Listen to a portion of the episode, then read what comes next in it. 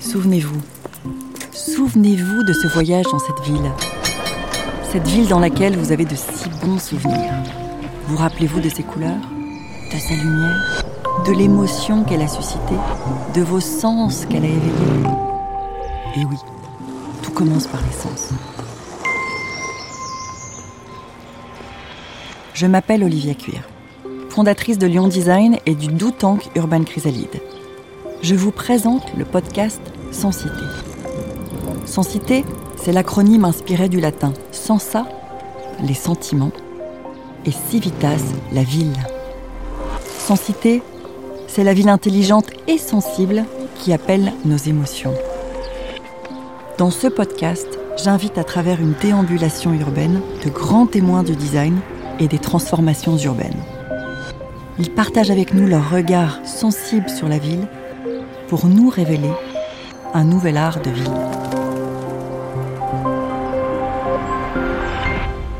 Bonjour à tous et bienvenue dans ce podcast inédit dédié à la ville. Bonjour Olivia. Bonjour Éléonore. Merci de me faire confiance pour le lancement de ce podcast.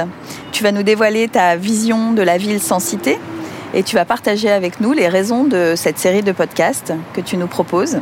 Et je suis ravie que tu nous délivres ta vision de la ville, la ville sans cité, et les raisons de ce podcast. Mais avant de parler de la ville et du podcast, j'aimerais que tu nous dises qui tu es. Alors, pas simple hein, de résumer ça en, quelques mots. Déjà, je suis euh, d'origine un peu différente. Je suis lyonnaise. Aujourd'hui, je suis lyonnaise. Je suis lyonnaise d'adoption. Je suis lilloise de cœur. Je suis américaine d'éducation, tunisienne de passion et anglaise de naissance. Tu vois, j'ai eu la chance de beaucoup bouger, de découvrir beaucoup d'environnements différents, de beaucoup de villes différentes et je me suis imprégnée de tout ça. Donc ça, c'est important.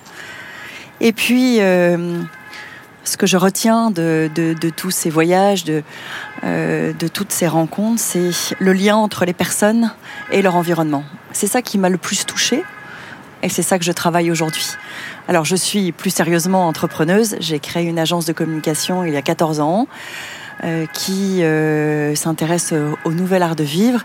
Et puis plus récemment, ces dernières années, nous sommes tournés vers le nouvel art de ville. Le nouvel art de ville, c'est intéressant. Du coup, euh, c'est donc ton expérience, et tu le disais, tu as traversé plusieurs pays mm. au fil de ta vie. Ce nouvel art de ville, qui est quand même une formulation assez particulière, est né de tout ce cheminement que tu as fait, donc de toutes euh, les idées que tu as Alors, il est né, enfin, c'est devenu euh, comme une évidence en arrivant à Lyon. D'accord. Je suis arrivée à Lyon il y a une vingtaine d'années. J'ai choisi, j'ai adopté vraiment cette ville. je le dis souvent, et d'ailleurs, j'ai beaucoup travaillé à l'attractivité de la ville parce que je me suis sentie bien dans cette ville. Et je me suis souvent posé la question de savoir pourquoi j'étais aussi bien dans cette ville. Que Alors, tu t'es sentie aussi bien. pas forcément euh, un rapport à l'architecture, même si la ville est belle, euh, ou euh, au rapport à, l'urbain au sens large. Je me suis dit tiens, c'est plus complexe. C'est plus complexe que ça. Et en fait, c'est le ressenti de la ville. Je m'y sens bien et je me suis dit, tiens, j'ai un rapport émotionnel à cette ville.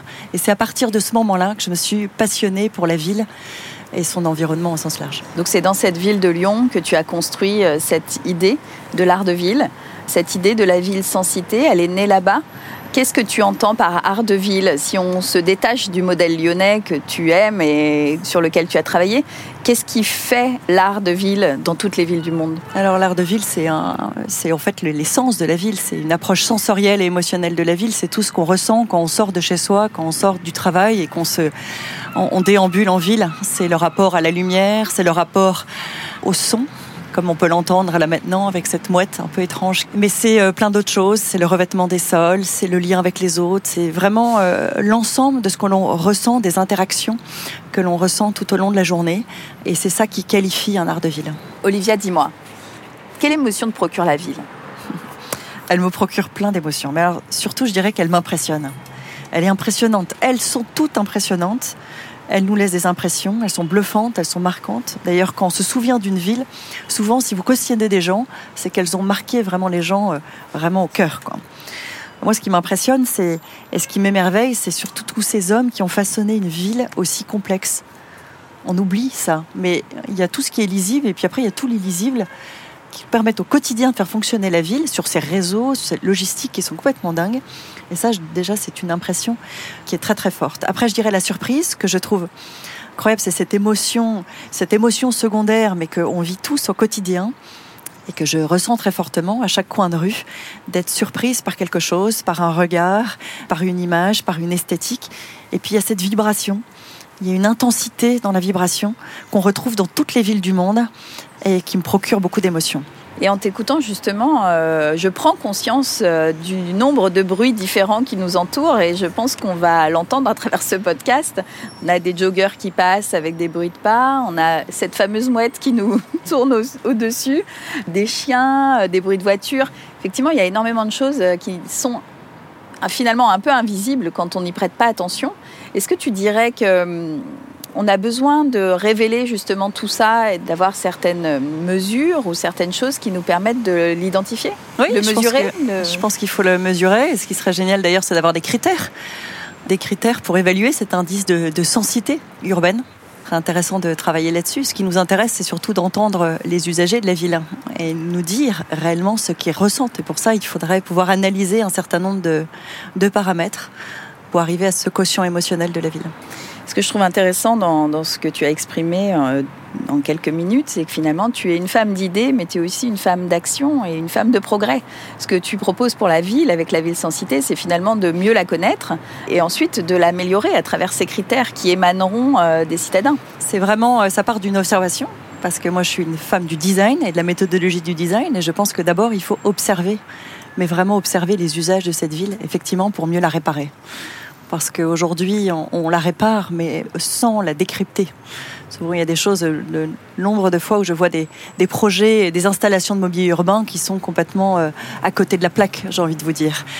On installe euh, des chaises et des bancs et des personnes âgées qui, euh, juste avant, pouvaient échanger et venir se rencontrer, ne peuvent plus se parler parce que les chaises sont séparées d'un mètre et que la voix ne porte plus et on ne peut plus échanger. Et ça, c'est un non-sens absolu. Donc euh, si toutes les villes pouvaient vraiment euh, intégrer cette notion du design et donc vraiment dans l'observation des usages, on aurait des réponses plus adaptées aussi à la réalité des besoins. Pour toi, parler de forêt urbaine, ça a du sens? Non. Non, la forêt urbaine, pour moi, c'est en dehors des villes.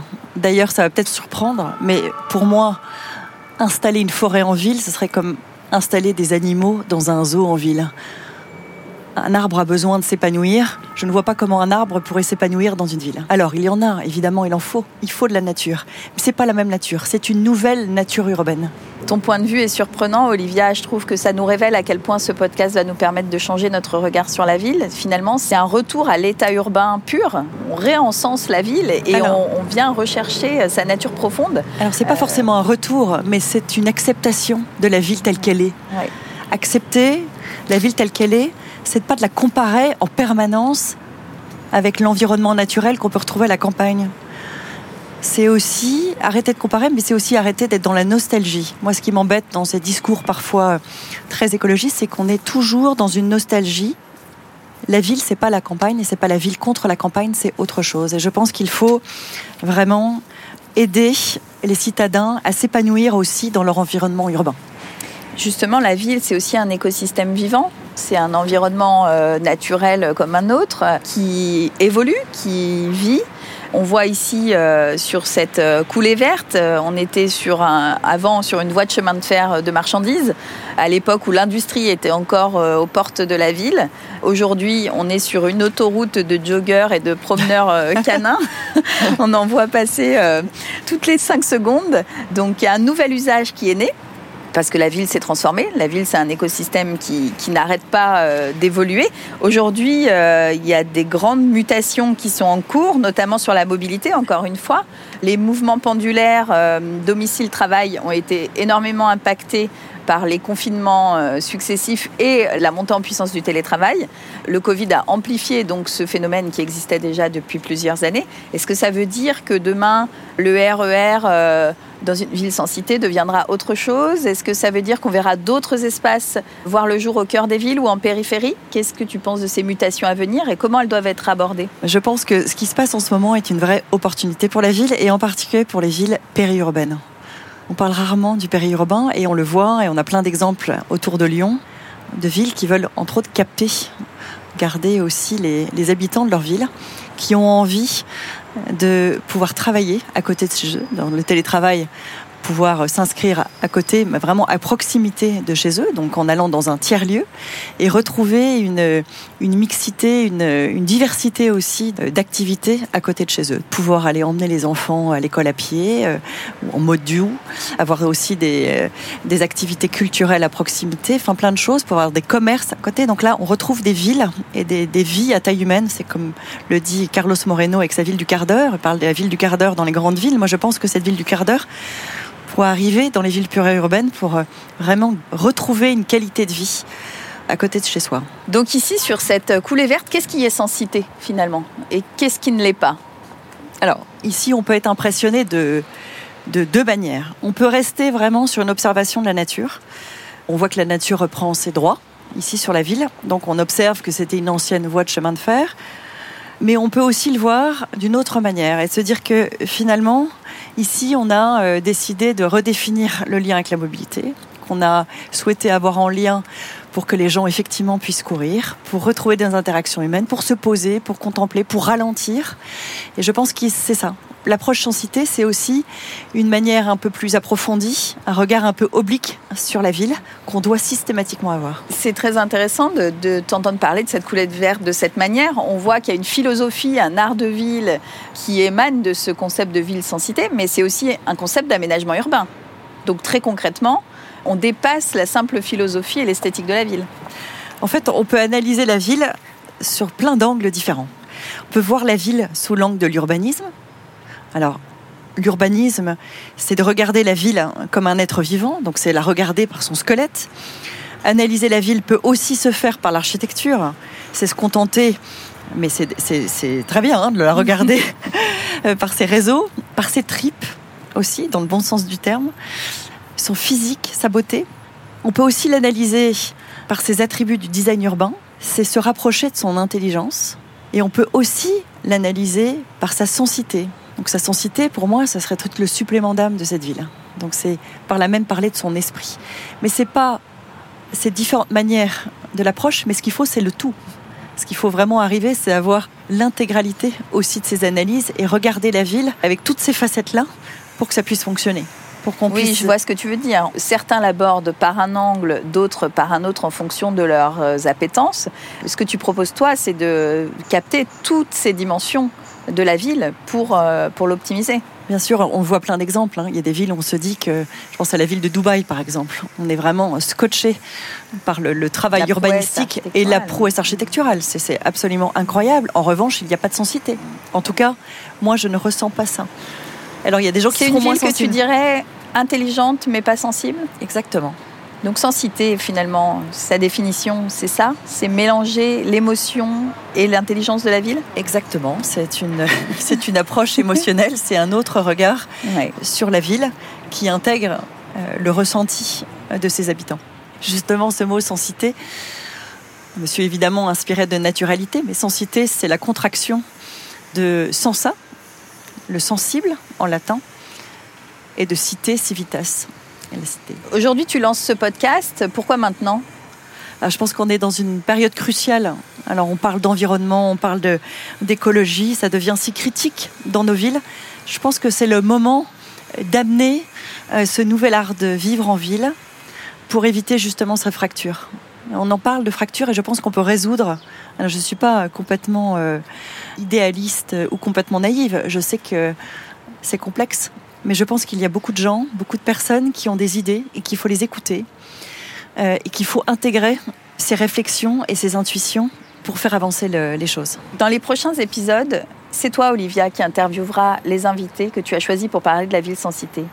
Dis-nous, qui sera à tes côtés? Alors, j'ai choisi d'inviter des experts de la ville, des acteurs de la ville, ça peut être des urbanistes, des sociologues, des philosophes, des architectes, même des artistes, qui euh, m'aideront à ouvrir le débat, les réflexions, et qui viendront au fur et à mesure nourrir mon intuition sur ce nouvel art de ville en ville que j'appelle Sensité.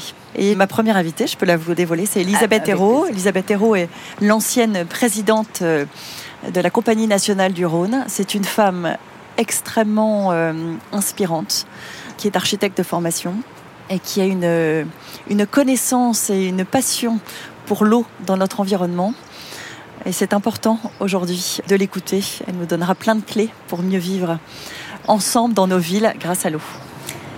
Merci Olivia. On se donne donc rendez-vous pour le prochain épisode en compagnie d'Elisabeth Hérault. Mais avant ça, je voudrais introduire une petite coutume, la question aux auditeurs. Donc je vais te demander cette fois de poser une question aux gens qui nous écoutent.